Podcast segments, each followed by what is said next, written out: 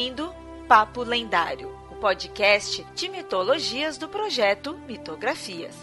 Quer conhecer sobre mitos, lendas, folclore e muito mais? Acesse mitografias.com.br.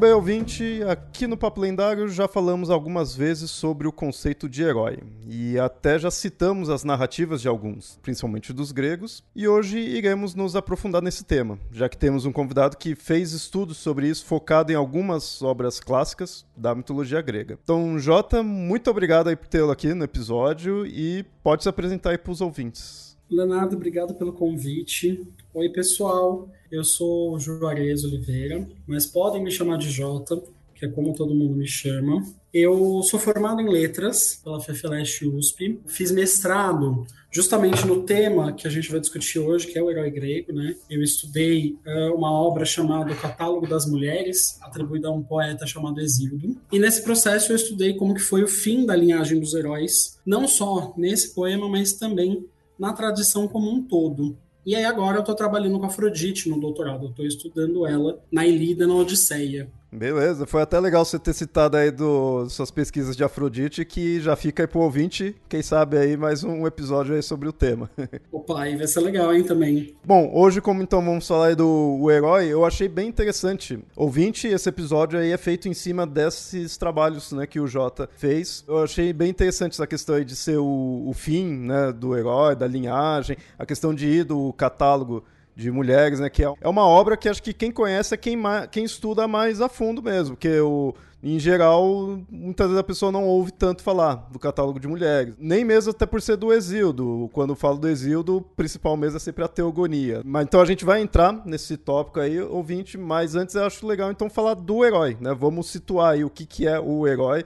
Porque, bom, quem é ouvinte aqui do Papo Lendário já deve imaginar, porque a gente já falou isso várias vezes, mas a ideia do herói que a gente tem atualmente, o herói moderno, por assim dizer, é diferente, né, do herói grego, né? Tem sua relação, mas não dá pra gente olhar o herói, acho que, de antigamente com os olhos de agora. Sim, de fato é uma existe uma, uma, certa distância aí tem alguns pontos de contato né mas existe eu acho que mais distâncias do que proximidades se a gente for pensar quando a gente está falando do herói grego, um elemento muito definidor, eu acho, é o fato de que o herói grego ele está relacionado aos deuses. Geralmente, ele é ou filho de uma divindade com um mortal, ou então ele é descendente de algum deus neto, bisneto, tataraneto, enfim, você pode ter várias linhagens aí distantes dos deuses. Enquanto que o herói moderno, e aí eu acho até um pouco difícil de, de fazer essa diferenciação, porque a gente tem vários tipos de herói. A gente tem o herói, vamos chamar assim, o super-herói, né? O herói de entretenimento, você tem o herói literário, você tem muitos heróis. E é, eu acho que a conceituação de herói é bastante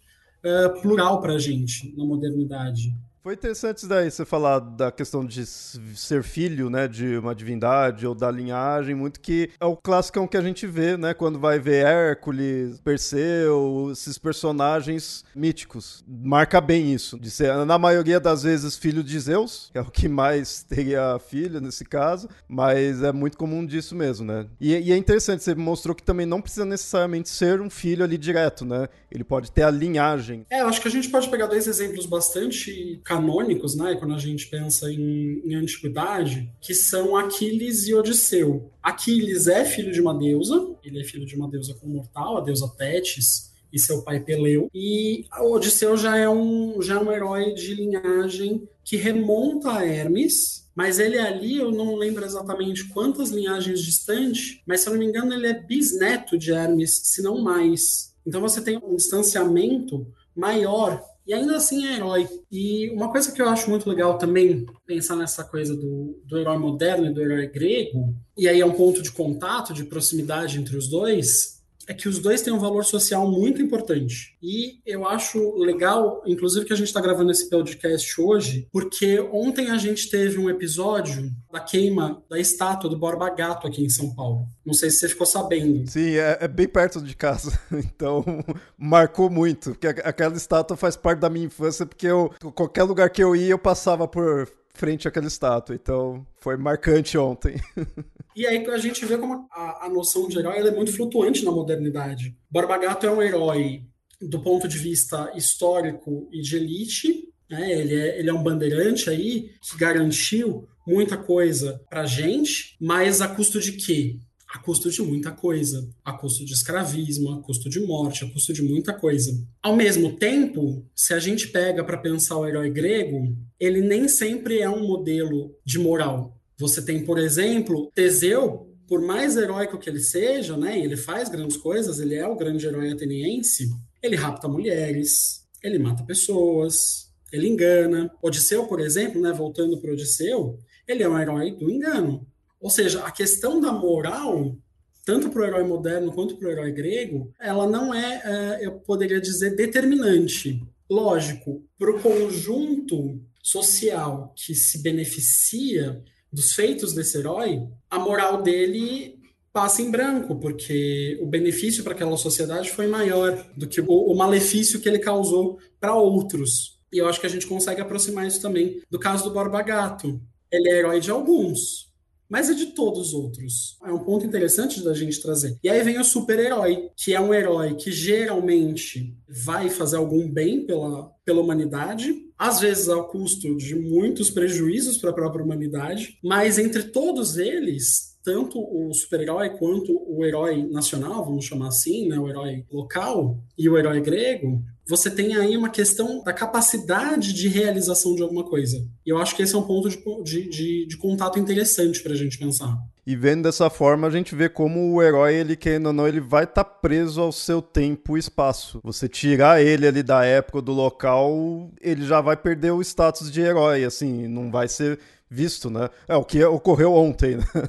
exatamente, né? Você tem um herói para um determinado momento. Tem alguns filmes de super-herói que também questionam isso, né? Eu acho que o X-Men é um filme que fala muito disso, é uma, uma, narrativa que fala muito disso, porque ao mesmo tempo que eles são super poderosos e podem proteger um, um determinado grupo, uma certa quantidade de pessoas, eles também podem uh, colocá-las como reféns e prejudicá-las muito, né? É, é, bem importante ter essa distinção para a gente não ver, que é uma coisa que me incomoda um pouco quando eu vejo pondo os heróis gregos Assim, são heróis gregos, porque a, o próprio termo veio de lá, né? É definido dessa forma. Mas a gente tem que ter noção de que era outra sociedade, outros valores, o que eles fizeram atualmente não seria aceito, então a gente não pode ter esse anacronismo. Exato, muitas coisas são uh, situadas, né? Elas, elas partem de um contexto que favorece. Guerras na antiguidade eram comuns, então, que um herói ateniense, só para pegar uma, uma, rivalidade que, que sempre, pelo menos, surge na escola, né?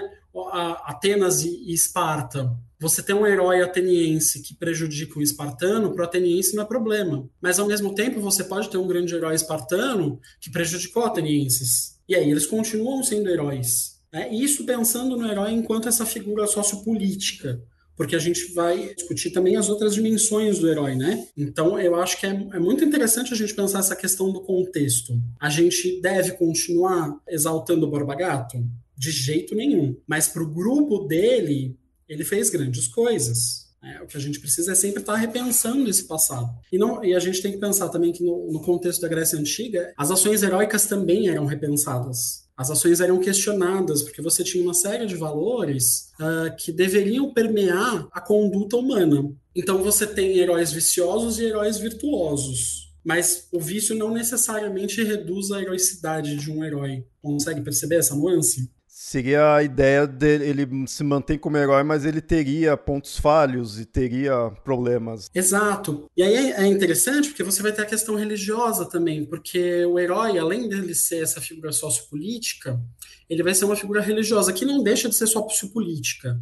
É, a gente, na modernidade, a gente separa tudo muito bem, né? Porque, afinal de contas, a gente vive num, num estado laico, apesar da, dos ataques constantes, né? E essa questão das áreas da vida foi segmentada. Então a gente tem a, a, ideia de a pessoa religiosa, a pessoa política, a pessoa profissional, a pessoa pessoal, a pessoa familiar. Você tem várias pessoas. Enquanto na antiguidade tudo isso é, conformava a identidade do, de um indivíduo. E aí, quando a gente fala do herói nesse sentido, puxando para a religião, que não deixa de novo, como eu disse, de ser sociopolítica, você tem uh, o herói enquanto uma potência que pode ser benfazejo ou malfazejo.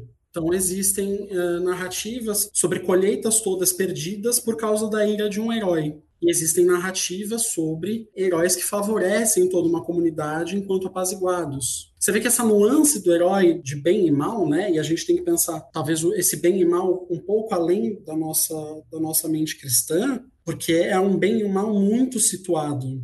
Não é um bem celestial e um mal diabólico, né? É, é, é, um bem e um mal muito pontual. É mal porque prejudicou, é bom porque fez bem. Então, eu acho que essa dimensão religiosa também traz essa ambiguidade e se diferencia bastante também do que a gente tem do herói hoje. Porque por mais que você tenha um Borba Gato, ninguém vai ali no pé do Borba Gato rezar para Borba Gato, fazer uma libação, sacrificar uma ovelha. A gente começa a olhar por esse lado mais religioso, o herói moderno se distancia completamente. O, o herói grego, ele chega, alguns estudiosos chegaram a sugerir, muito perto do que a gente tem hoje da noção de santo, essa potência divina, uh, santa, espiritual, que é capaz de, de ajudar. A diferença né, fica claro aí nessa ideia de que um santo pode prejudicar. Um santo, na, na concepção cristã, jamais vai prejudicar uma comunidade. Mas um herói pode muito prejudicar uma comunidade que realmente, antigamente você pega o herói, ele estava muito conectado com a divindade, muito conectado então nesse que religioso. Atualmente, por maior que seja o herói, ele não vai ter esse que divino. Seria até errado você colocar ele dessa forma, né? Totalmente numa sociedade com que cristão, né? Você começar a equiparar a questão de divindade já estaria errado. Né? E aí sobra para os santos, né? Como você falou, né? O santos, tudo bem que aí ele já é algo realmente religioso, né? Exatamente. É, então eu acho que é um ponto assim bastante interessante da gente pensar. Mas assim, eu acho que é uma questão que a gente não consegue fechar. Qual é a absoluta definição do, do herói antigo versus a moderna, né? Tem muitas nuances aí do que é um herói. E isso varia, né? Isso flutua muito de acordo com, com as percepções. Inclusive, você falou da questão da, da relação com a divindade, eu acabei esquecendo de comentar.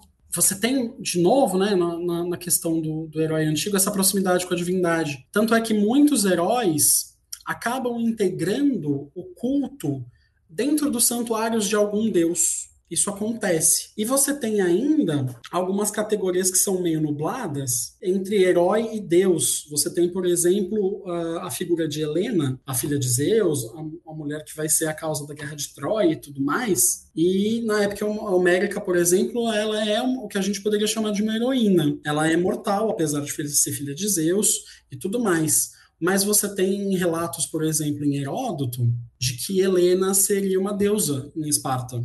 Então você tem uma, uma variação aí de percepção do que, que é divino, do que, que é heróico, que é o problema do, do Heracles e até de Dionísio, né? Que eles são filhos de deuses com mortais, mas eles acabam sendo deuses.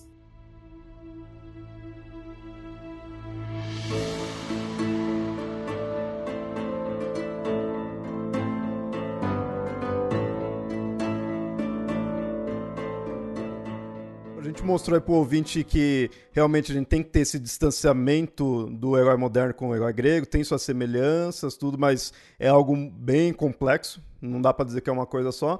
Mas dentro da questão grega mesmo, o herói grego naquela época, para aquela cultura, tem como definir o que faria dele um herói? Se simplesmente vir da divindade já faria isso, ou teria outras qualidades, outras características? De modo geral, a gente vai pensar a figura de herói relacionando religião, né, o que a gente vai chamar de culto, e mito. No mito, em Homero, por exemplo, fica muito distante a ideia do herói enquanto figura religiosa. Em Exildo também fica um tanto distante. São questões que permeiam ali. Historicamente, quando você tem os poemas homéricos e hesiódicos, você já tem o culto heróico estabelecido, mas o que alguns estudiosos vão, vão defender é que, como Homero e Exildo são poetas que a gente chama de pan-helênicos, ou seja, são poetas que dialogam com uma série de, de cidades-estado, e aí a gente tem que lembrar também que cada cidade-estado tem o seu próprio sistema de culto, tem o seu próprio panteão, tem as suas próprias divindades, e isso vai influenciar o jeito como os poetas podem falar de alguma coisa. Os estudiosos vão defender que Homero e Exildo evitam tangenciar questões muito religiosas para não ferir, não ir contra práticas locais.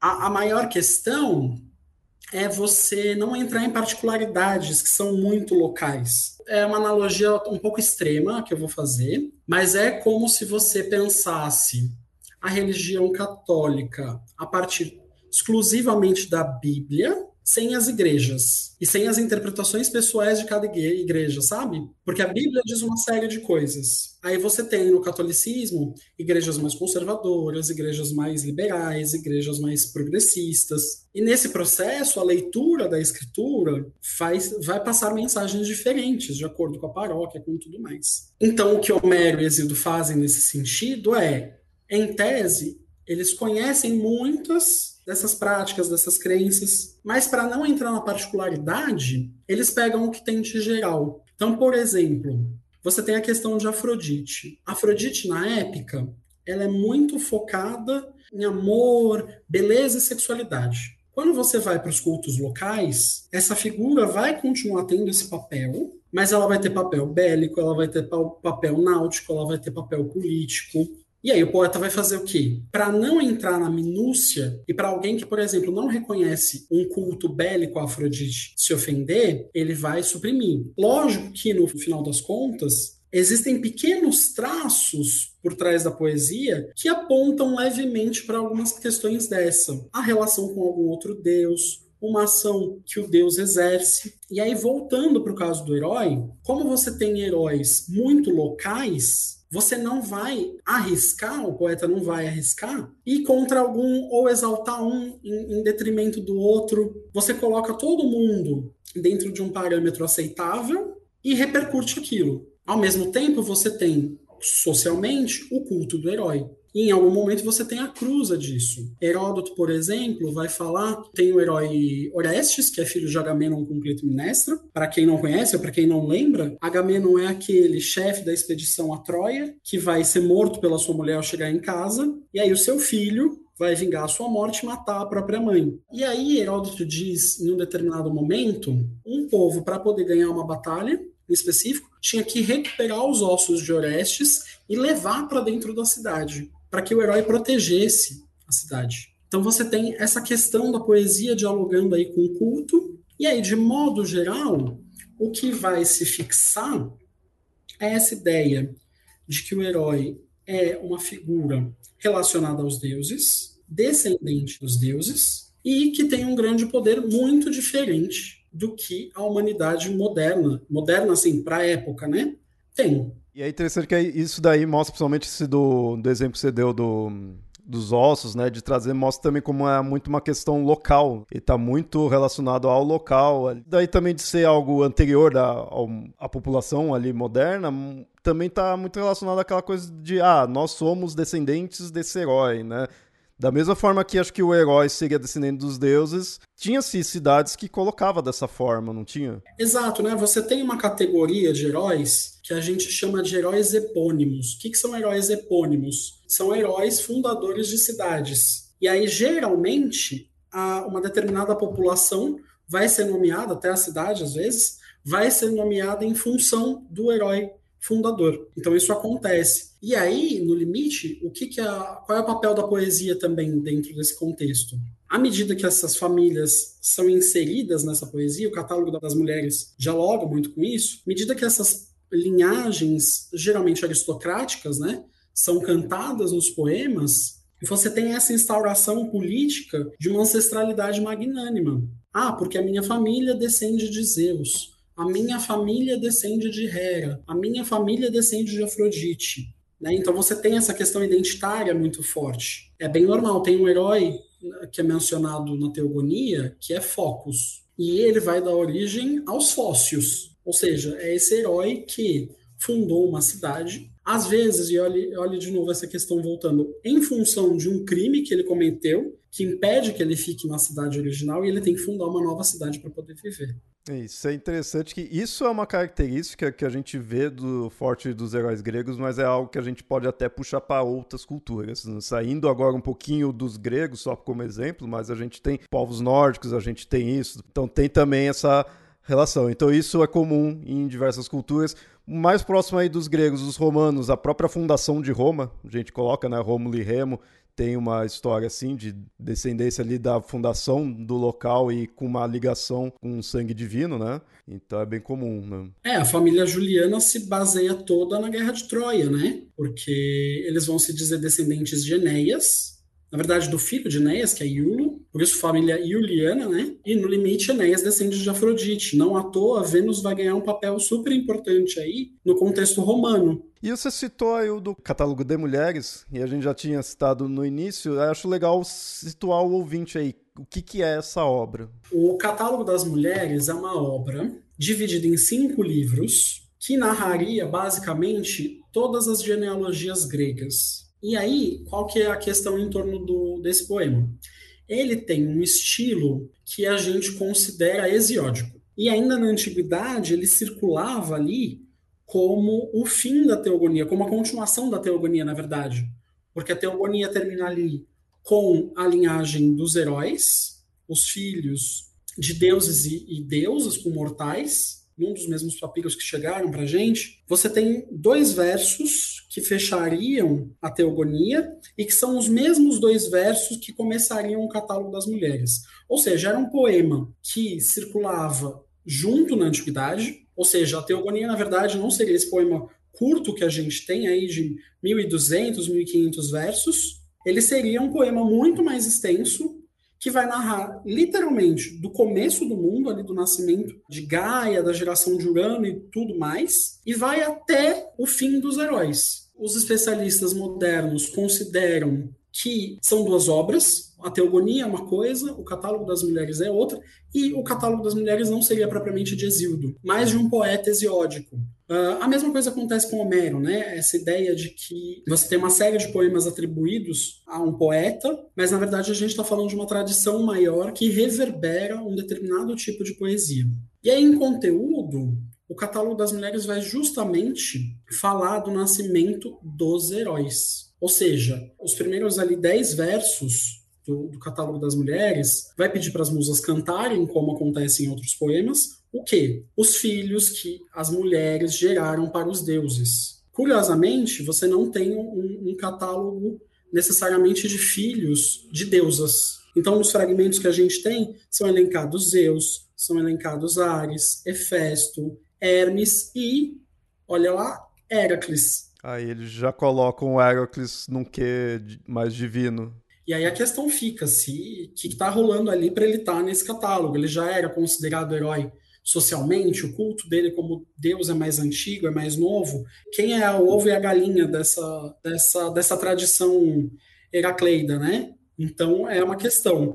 E aí você vai ter cinco livros narrando as diversas genealogias, e o quinto livro propriamente dito, ele vai se focar nas núpcias de Helena. Vão diversos heróis cortejá-la, pedir a sua mão. Então você tem um longo catálogo de, de heróis, dos presentes que eles deram, também, infelizmente, muito fragmentário. E aí esse quinto livro ele acaba com uh, o que seria o fim dessa linhagem, com os meios de destruição. O problema é, esse fim está extremamente fragmentário. A gente não sabe exatamente o que está acontecendo ali. O que a gente tem é a conjectura. A obra, em, em, geral, é fragmentária, né? Acho que não tem nada dela que está completo. O catálogo das mulheres é completamente fragmentário. A gente tem bastantes fragmentos, porque são cinco livros aí, mas a gente não tem, por exemplo, um livro inteiro. Não daria para unir, formar que nem fez com a Teogonia, né? A Teogonia, para a gente, é um poema que a gente considera como integral, né? É, se você tem uma lacuna ou outra ali, é mínimo. Mas o catálogo das mulheres é completamente fragmentário. Você tem passagens que você não sabe uh, a, a, quem se refere, que personagem mítica está sendo elencada ali, quem que está é, agindo. Né? Você tem, sei lá, Zeus gerou foram grandes mortais. E aí você fica, quem foram esses grandes mortais? Foi Zeus que gerou? Alguém gerou para Zeus? O que está acontecendo aqui? E é nesse catálogo que se dá a questão do fim da linhagem deles, dos heróis, dos semideuses? É nessa obra que se encontra isso? Não só. Na verdade, a gente pode dizer que toda a poesia épica, de alguma maneira, e épica que eu estou chamando de modo geral, que a gente chama de poesia examétrica grega arcaica, uh, que é essa poesia em, em exâmetros, então abarcando aí Exildo, Homero, os poemas que a gente chama de, de ciclo épico, alguns hinos, essa questão permeando várias narrativas a narrativa que vai se deter mais fortemente sobre essa questão é a narrativa de Exildo, num poema uh, também integral chamado Trabalhos e Dias, onde ele narra as cinco eras da humanidade, as cinco linhagens. Tem gente que chama de raça, porque o termo que, que se traduz se presta a isso, né? Ele, ele dá essa abertura. E aí ele vai falar, né, que a linhagem dos heróis foi criada por Zeus. Ela é melhor e mais justa que a sua linhagem anterior, que é a linhagem de bronze, que é uma linhagem extremamente bélica, ao ponto de que é, são as guerras que vão fazer com que ela se destrua por conta própria. Mas a linhagem dos heróis é melhor que ela e mais justa. Não quer dizer que ela seja, e aí a gente volta de novo no que eu falei do começo, absolutamente justa. E aí Exildo vai falar que os heróis uma parte morreram na guerra de Tebas e os outros morreram na guerra de Troia. E nessa narrativa você vai ter um pequeno problema, sobretudo do estabelecimento do texto, porque no texto que chegou para a gente tem um verso que os, o, os especialistas, os filólogos não sabem se é autêntico. E aí o Exildo vai falar: ah, uma parte desses heróis morreu nessas guerras. A outra parte foi colocada na Ilha dos Bem-Aventurados. Então, é, essa é uma das narrativas mais focadas nisso. Mas se a gente for ver, né, você tem ali 10, 15 versos falando sobre isso. Não é exatamente uma narrativa. É quase que uma síntese, é quase que uma sinopse do que foi a linhagem dos heróis. A linhagem, essa questão do fim da linhagem dos heróis vai permear também, por exemplo, o hino homérico a Afrodite. A gente tem três, tem um que é maior, que é o quinto. Por quê? Porque nesse poema vai se problematizar o fato de que Afrodite faz com que deuses e deusas se deitem com homens e mulheres mortais e gerem filhos. E aí, o que, que Zeus vai fazer? Vai falar: não dá para isso ficar acontecendo.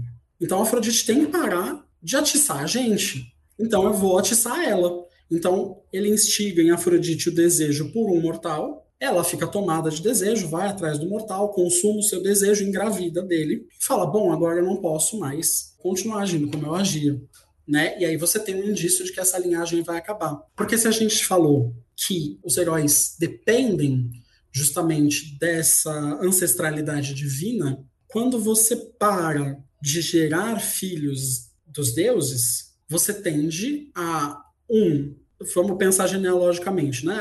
É um pouco anacrônico, mas eu acho que funciona. A linhagem vai degenerar, ou seja, o gene forte que permite que um herói da Ilíada, por exemplo, levante uma pedra de 10 vezes o seu tamanho, é, esse poder vai degenerar e o seu tatatatatatatatara neto não vai senão conseguir fazer o que a gente consegue fazer.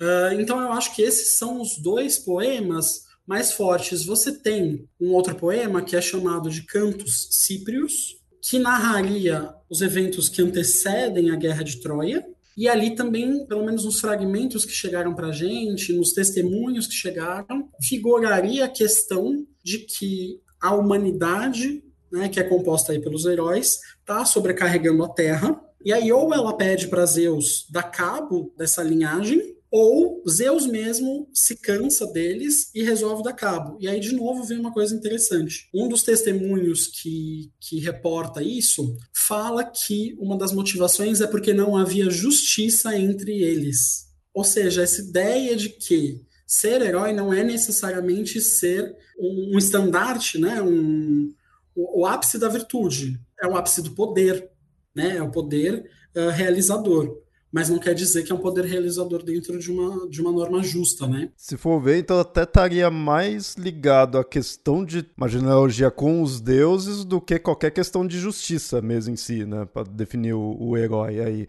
Mas não fica muito essa questão aí da justiça que são justos, então são heróis, né? Tá bem longe disso daí, né? Inclusive, essa questão da justiça permeou muito meu mestrado, por causa dessa passagem que eu falei, de uma parte morrer em Troia e outra parte para a Ilha dos, do, do, dos Abençoados, né, os Elísios. Por quê? Porque uma das coisas que vai caracterizar a linhagem dos heróis é a fundação de cidades, é a prática de navegação, a prática de guerra, o casamento, né, que é uma, uma instituição essencial para que uma cidade, uma sociedade exista, né, porque senão você não tem procriação, você não tem cidadãos. E aí, que permeia é Tá, mas a prática de, de guerra e de navegação é associada em Exildo, e aí Exildo tem uma outra passagem que a gente chama de mito das duas cidades, que é a cidade justa e injusta. A cidade injusta é marcadamente delineada como uma cidade que depende de guerra e de navegação. Os heróis vão morrer justamente pelo, por aquilo que caracteriza eles.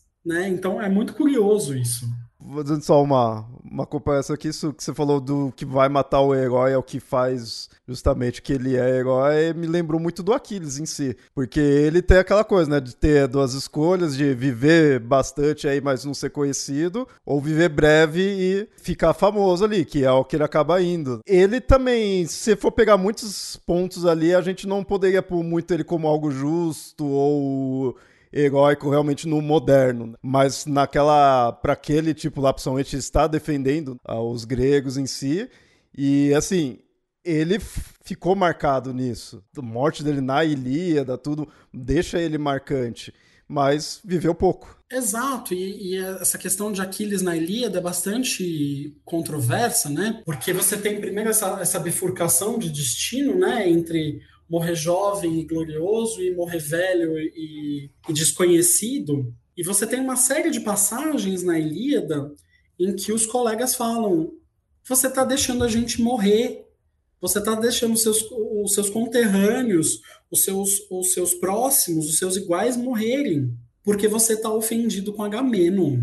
E ele vai bater o pé e vai falar: eu quero que Agamenon se comporte de uma determinada maneira, ele não vai se comportar, então eu só vou voltar para a guerra em determinado momento X. Ou a ironia da coisa é que ele vai ter que voltar depois do seu melhor amigo ser morto. E aí aquilo vai instigar uma ira tamanha nele que ele não vai distinguir mais ninguém. E aí uma outra coisa legal da gente pensar, a gente está falando de Aquiles, de Odisseia, e eu confesso que eu puxo a sardinha porque é para onde eh, eu olho mais. E aí você falou da questão do, do, herói moderno. A gente tem uma leitura de herói, e isso de uma certa maneira é justificável, muito feita a partir de Heracles. Né? Por quê?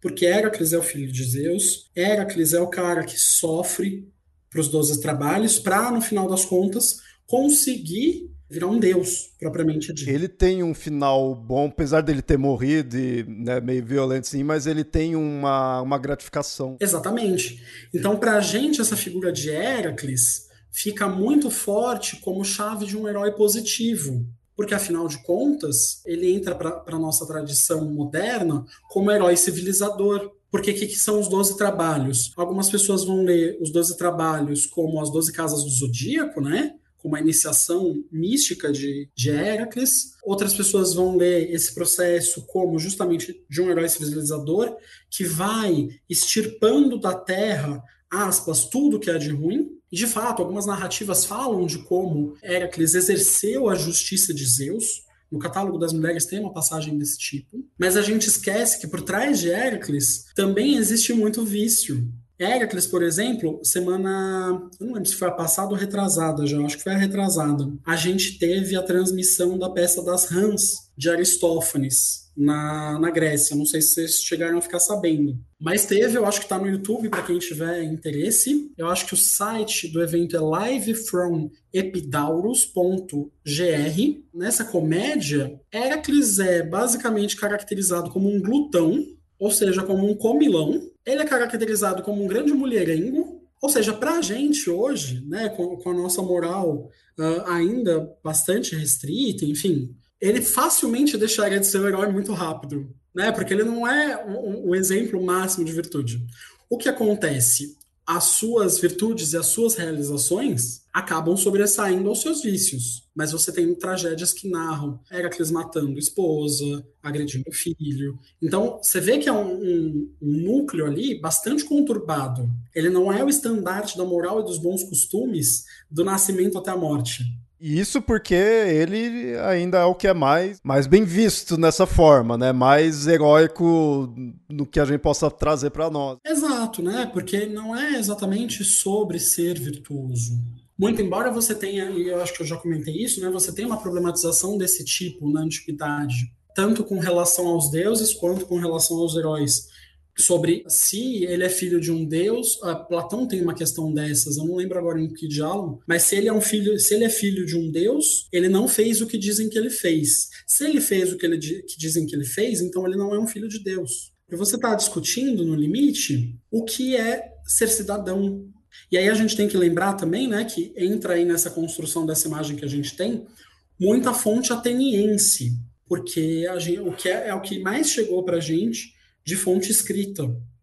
A gente tem poucas fontes de, de outras cidades-estado. Então a gente está falando aí né, de uma produção ática, a gente está falando de, de, Platão, a gente está falando de Aristóteles, a gente está falando de Aristófanes. Uh, então é uma, é uma coisa meio atenocentrada, a gente precisa também pensar quais eram as outras possibilidades. Né? Isso é interessante, porque é, a gente até no começo mostrou, mas que ainda não é fácil mostrar. Atualmente nossos valores são uns, na época eram outros, então por isso que é diferente. Mas na própria época ficaria uma certa discussão. Você tem, por exemplo, um poeta como Píndaro, que vai sempre, à medida que ele canta a vitória de um, de um atleta, que é um aristocrata, e, e que é jogado aí para junto dos heróis, para junto do divino, você tem ao mesmo tempo um alerta de que ele deve tomar cuidado para não transgredir os limites. Por quê? Qual que é o grande problema de você ser, ser um ser extremamente poderoso? Você acha que você pode tudo. E aí você ultrapassar o limite entre ser mortal e ser divino, ser Deus, né, ser uma divindade, é muito fácil. É muitos dos problemas das formas como os heróis acabam se ferrando está relacionado a isso. Um exemplo, né? Hipólito é apaixonado por Artemis, ele é extremamente devoto por Artemis. E ele fala: não quero saber de Afrodite, essa deusa de mulheres, essa deusa lasciva. E isso vai atrair a ira de Afrodite para ele. Esse processo de negar a divindade, de negar o lugar da divindade, é o limite do herói. Né? E aí, quando a gente pensa em Aquiles de novo, você tem uma questão que em alguns momentos você tem um vocabulário na Ilíada da tribo do Aquiles, que é um vocabulário divino. E algumas leituras vão dizer que Aquiles começa num patamar divino, até ele chegar lá no canto 24, no fim da Ilíada, quando Príamo vai chorar pelo corpo de Heitor para ele, em que ele se reconhece como mortal. Ou seja, basicamente o reconhecimento de que ele pode ser filho de quantos deuses ele quiser, ele pode ser poderoso quanto ele quiser, ele é mortal e ele vai morrer como o inimigo dele morre. E os pais dele podem sofrer como o pai do inimigo dele está sofrendo. Então é muito interessante esse processo.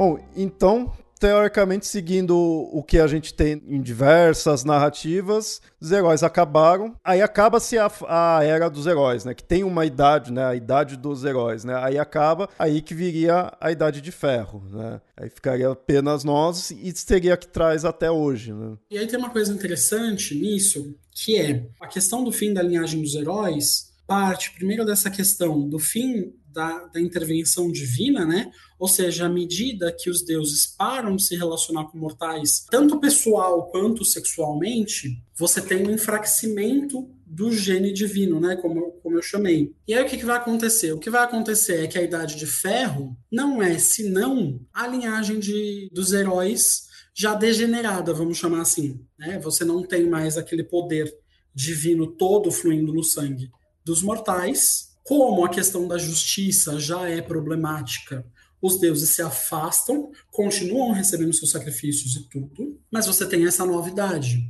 E é, é legal da gente pensar que Exildo não, não coloca essa como a última idade. Ele fala que essa a idade de ferro é horrível.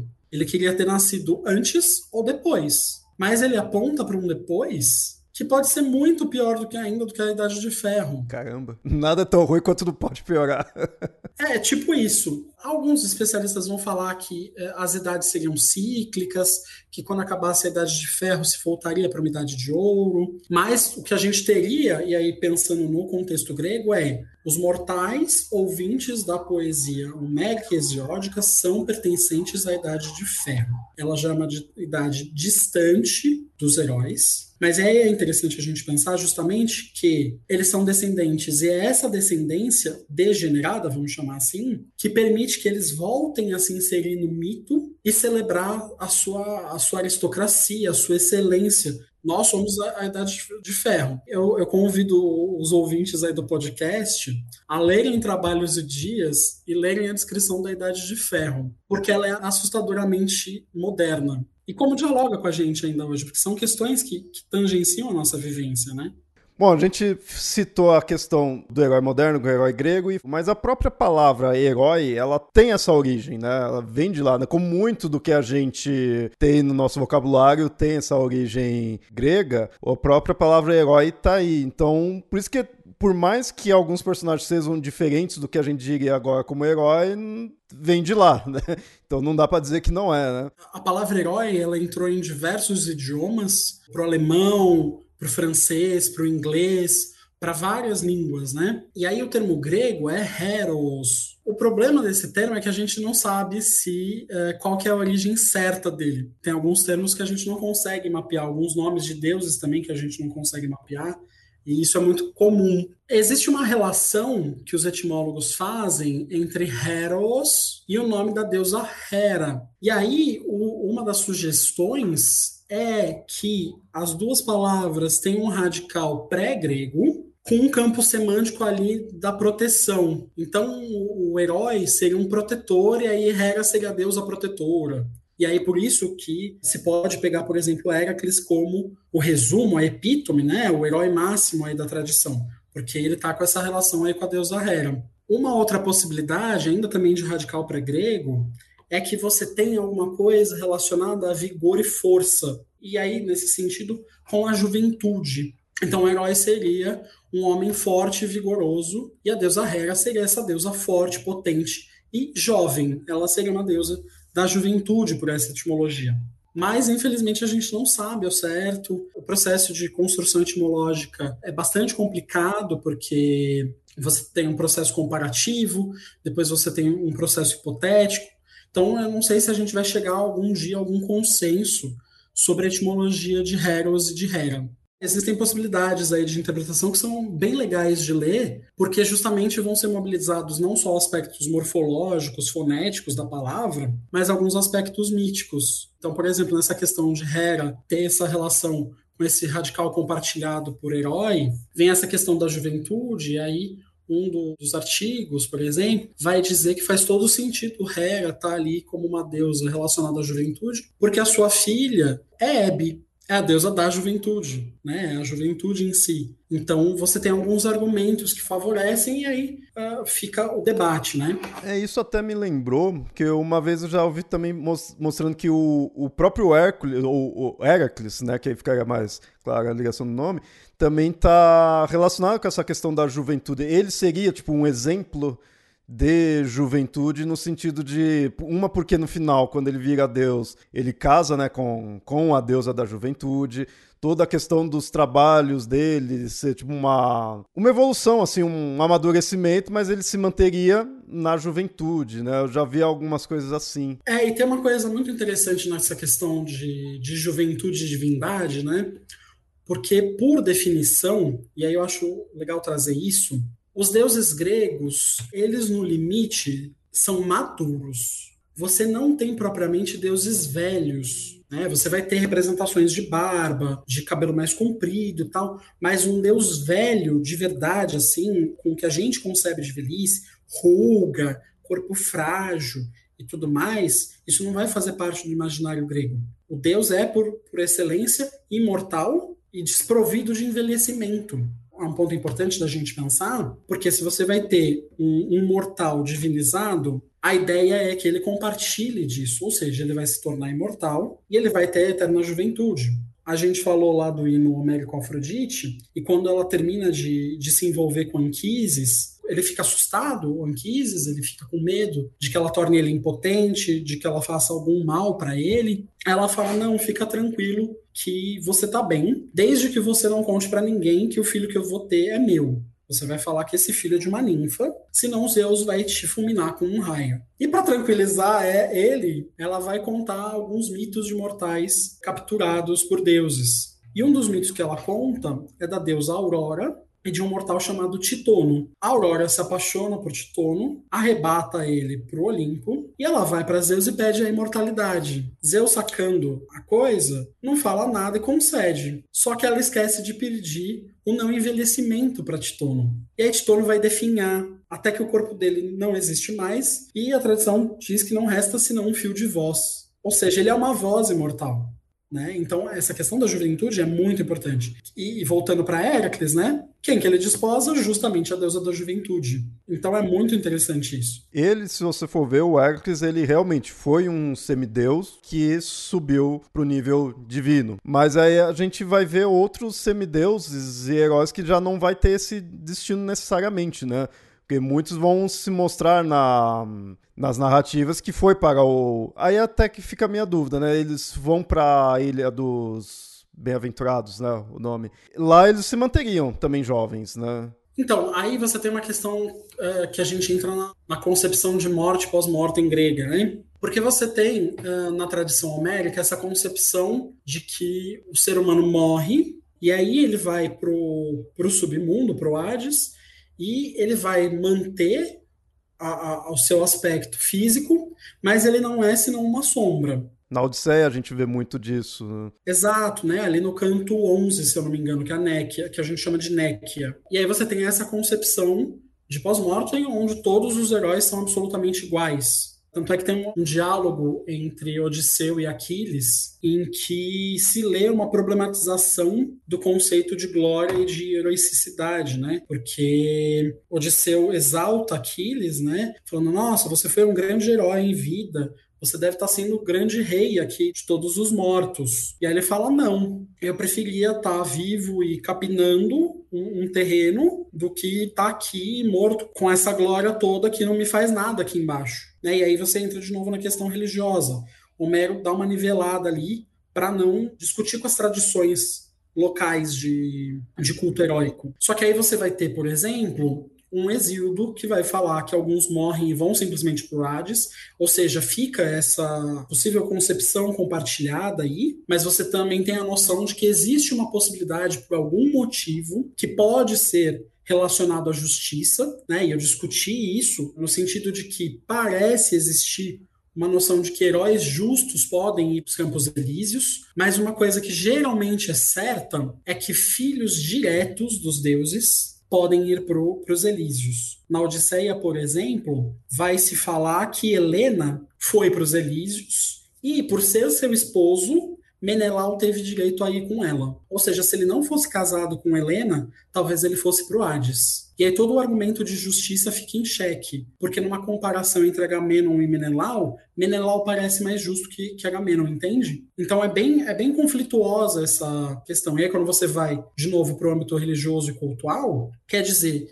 se os heróis estão mortos e não têm poder nenhum sobre os vivos, qual é o sentido do culto do herói, né? Ou seja, isso fica subentendido. Por quê? No limite, Odisseu faz um sacrifício do tipo que se faz aos heróis para poder acessar os espíritos dos mortos. Ele sacrifica, se eu não me engano, são duas ovelhas, uma branca e uma preta, e aí os heróis podem falar com ele na medida em que eles consumirem o sangue dos bodes. Ou seja, o sangue seria essa força vital para eles. Então você tem um diálogo, mas você tem um diálogo ali um pouco velado. Eu não duvido de, de repente, em, num âmbito mais religioso, em determinada cidade, ah, aquele herói, eles têm o culto, então aquele lá, para eles, não foi pro Hades. Para eles, realmente é algo divinizado, né? Algo num âmbito mais local, né? Essa, vamos chamar de teologia da morte, né? Eu acho que ela é pouco depreensível do culto. O que a gente sabe é, você depende de uma tumba do herói, você não tem como cultuar ele sem a tumba, ou seja, o culto ao herói ele é extremamente local, mas você tem nesse meio algumas localidades que reclamam para si o verdadeiro túmulo do herói, porque como você depende do túmulo, né, que é onde você faz os sacrifícios para o herói, você não tem como ter um culto em tese, vamos chamar assim global do herói. Então o herói é uma potência regional tribal, familiar, citadina, enfim, como a gente puder ver. Então a teologia disso fica um pouco mais difícil, né, da gente saber para onde eles concebem. Questão do semideus, né? Termo semideus, que em grego é remiteoi, que é justamente por isso que a gente fala semideus, né? E aí existe uma discussão em torno de semideus, no sentido de que alguns vão dizer que o semideus é única e exclusivamente o filho de um deus, ou seja, Hércules seria semideus, Aquiles seria um semideus, Helena seria uma semideusa, mas Odisseu, por exemplo, já não seria um semideus. Ah, tá. Não teria a questão da descendência, né? Exato, a descendência não importaria nessa primeira argumentação. A segunda é que todo mundo que descende de uma divindade é semideus. Então, Odisseu é semideus, Aquiles é semideus, Hércules é semideus, Menelau é semideus, porque todo mundo ali compartilha de uma genealogia ancestral. E você não tem nada que bata o martelo em cima de uma ou de outra. Né? Você tem aí uma problematização, por exemplo, em relação ao catálogo das mulheres, na narrativa sobre a decisão de Zeus de, de destruir os heróis, o verso que fala disso está bastante fragmentário, e aí as sugestões de, de, suplementação são várias, né? E aí tem alguns que vão argumentar que quando Zeus decide matar os heróis, existe uma categoria de mortais comuns. Outros vão dizer, não, isso aqui é só uma paráfrase, né? Um outro jeito de dizer herói. Mas todo mundo nesse período é, é semideus. Porque você tem uma questão narrativa que é, se não é semideus, quem foi o primeiro mortal? Uma primeira geradora aí, por exemplo, seria Pandora. Seria a primeira mulher que foi desenhada, planejada e forjada pelos deuses. Né? Porque, pela narrativa de Isildo em Trabalhos dos Dias, o que se entenderia é que só existiam homens do sexo masculino antes. E aí depois veio Pandora e aí eles começaram a reproduzir propriamente dito. Então, nesse sentido, ele teria acabado com tudo, já que aí todo mundo ali seria semideus. Exato.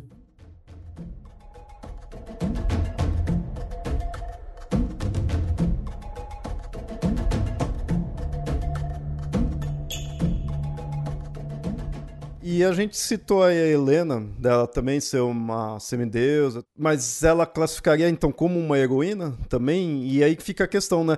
Heroínas haveria na, na mitologia grega? Porque a gente está muito acostumado a ver essa questão do herói e nessa imagem do herói guerreiro, né? Herói, ou pelo menos a, da aventura, naquele né? do Odisseu, assim. A gente vê esse, essa imagem. Mas a mulher, a gente vê que é um outro aspecto. Sim, dá para a gente falar de heroínas. A gente tem um, um pequeno entrave, um pouco, na questão da poesia examétrica, né? na poesia épica. Porque nessa poesia, você não tem, em momento algum, a caracterização das personagens femininas como heroínas. Né? Eu falei que o termo para herói é heros, uh, e existe o termo feminino que é herois. Mas você não tem na poesia épica essa atestação. Essa atestação é posterior. Mas, no quadro geral, a gente pode sim chamar as heroínas, as mulheres desses mitos de heroínas. Porque, veja, se a gente está falando que existe uma linhagem dos heróis, e as mulheres participam dela, elas são, elas estão nessa linhagem, elas também são heroínas. Alguns vão defender que não importa muito se as mulheres são ou não heroínas, porque o problema das guerras é matar os homens. Hum, verdade. As mulheres não são um problema para os deuses. Inclusive, aí a gente volta para um outro ponto do fim da linhagem dos heróis. Os heróis têm que acabar porque eles, sendo fortes do jeito que eles são e arrogantes do jeito que eles tendem a ser, eles desafiam os deuses. As mulheres geralmente não fazem isso no mito, né? Elas não vão contra os deuses. Elas têm algumas rusgas, né? Helena, por exemplo, ali no canto 4 da Ilíada, ela tem uma rusga com Afrodite mas nada de, de, ameaçar subir no Olimpo e, e tomar tudo, sabe? Então é, é, um pouco diferente. Mas você tem a noção de heroínas como algo possível, sim. Né? Helena é uma heroína, Fedra é uma heroína, Antígone é uma heroína, porque no limite, o que, que vai dizer se é um herói ou heroína? Se participa dessa era a gente pode chamá-las de heroínas, sim. Inclusive, existiam cultos a elas também. E por participar dessa era, é questão de ter uma origem divina, né? É que, no fim, né, a gente não teve grandes narrativas sobre feitos femininos. Né? A gente teve narrativas sobre grandes feitos masculinos. Mas elas poderiam. Se a gente pegar, por, por exemplo, uma figura como Medeia, né, que é uma heroína, que é uma descendente de deuses, olha a potência da magia dela. Olha a potência do, do, estrago que ela causa quando ela quer. A gente tem a peça da Medeia que mostra tudo que ela faz para se vingar ali de Jasão. E se a gente for ler as Argonáuticas de Apolônio de Rhodes, o que, que acontece? Né? Qual que é a trama divina para que Jasão obtenha sucesso? Fazer com que Medeia se apaixone por ele, traia o próprio pai, e aí ela vai performar um, um baita de um ritual para Hecate para poder proteger Jazão e fazer com que eles obtenham sucesso nas suas tarefas. Ou seja, elas têm poder, elas têm ação. É que elas estão, infelizmente, subordinadas ao universo masculino. E aí vão, surgem estudos que vão mostrar que como para você heroicizar Medeia, você acaba atribuindo a ela características que são masculinas, né, para você dar conta do comportamento dela, porque bem ou mal, a gente tem um comportamento, assim como a gente tem um comportamento esperado da elite masculina, a gente tem um comportamento esperado da elite feminina. Então, para a Medeia poder fazer tudo que ela faz, ela tem que ser jogada para um outro polo. Né? Então, fica essa questão aí. Mas a noção de heroína é possível, você tem culto a heroínas, a gente só não tem o termo atestado na poesia épica e nem narrativas extensivas sobre elas. Mas você tem sim. O culto às heroínas seriam a quais? Eu não cheguei a fazer um levantamento. Helena é uma delas. Mas também tem esse mesmo aspecto dos heróis de ser algo mais localizado. Algo mais localizado. Você depende da tumba dela. Se eu não me engano, me correu agora, eu acho que a Ariadne era cultuada também. No caso da Ariadne, já foi considerada uma deusa, isso em questão de culto mesmo, para povos pré-gregos, né, ali, os minóricos e assim.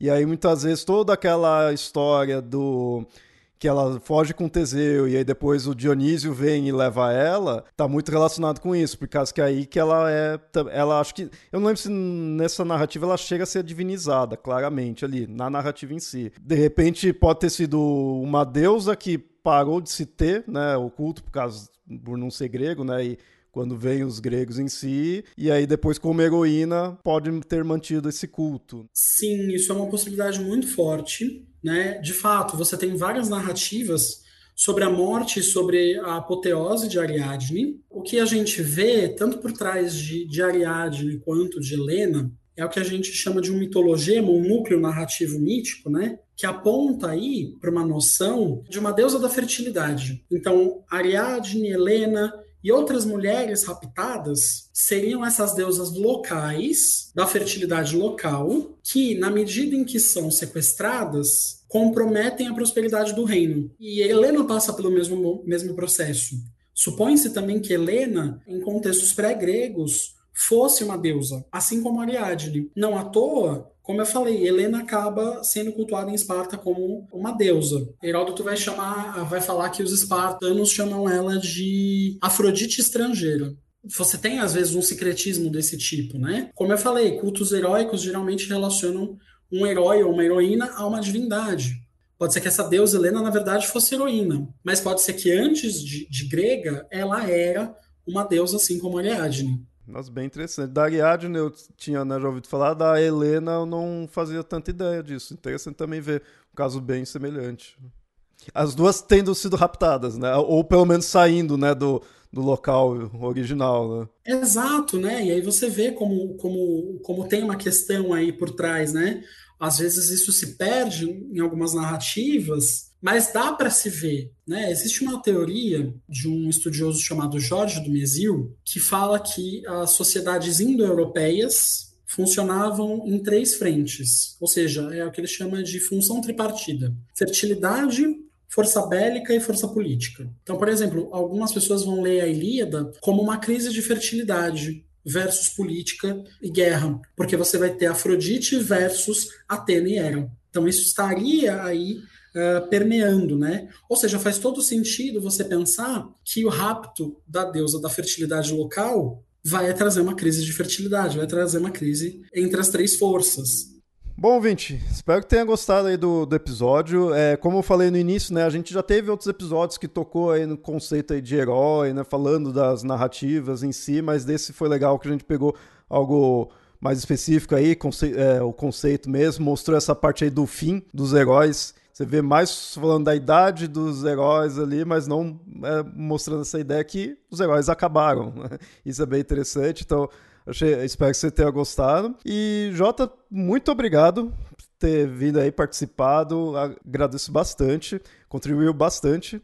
E agora fica à vontade aí para dar suas considerações finais e quiser indicar algo, fica à vontade aí. Bom, queria mais uma vez agradecer pelo espaço, né? Eu particularmente adoro participar dos podcasts porque a gente faz as coisas na academia, né? E a academia, infelizmente, ainda, ainda soa para o público geral como uma coisa muito distante, muito inacessível. As pessoas não sabem o que rola, que dá para ler as coisas que a gente faz. Uh, então, eu acho muito legal os podcasts porque é uma oportunidade que a gente tem de, de trazer a academia para o mundo, né? De uma maneira mais, talvez menos empolada para algumas pessoas. Enfim, acho espaço incrível. Então, queria muito agradecer. Quem quiser falar comigo por algum motivo, quiser saber mais, quiser bibliografia, eu não vou falar de livros aqui, porque, enfim, a bibliografia é infinita para vários tópicos, né? Se quiser, pode me mandar um e-mail para j.oliveira.usp.br ou se quiser, pode me seguir no meu Instagram pessoal, que é arroba ohelenista,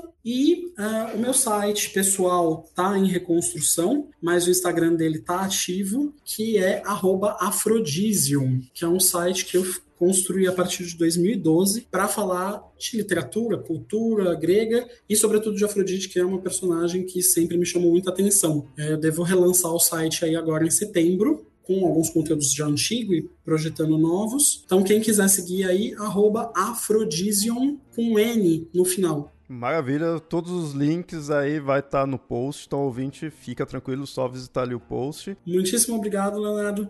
Um abraço, pessoal, espero que vocês tenham gostado e precisando, pode chamar.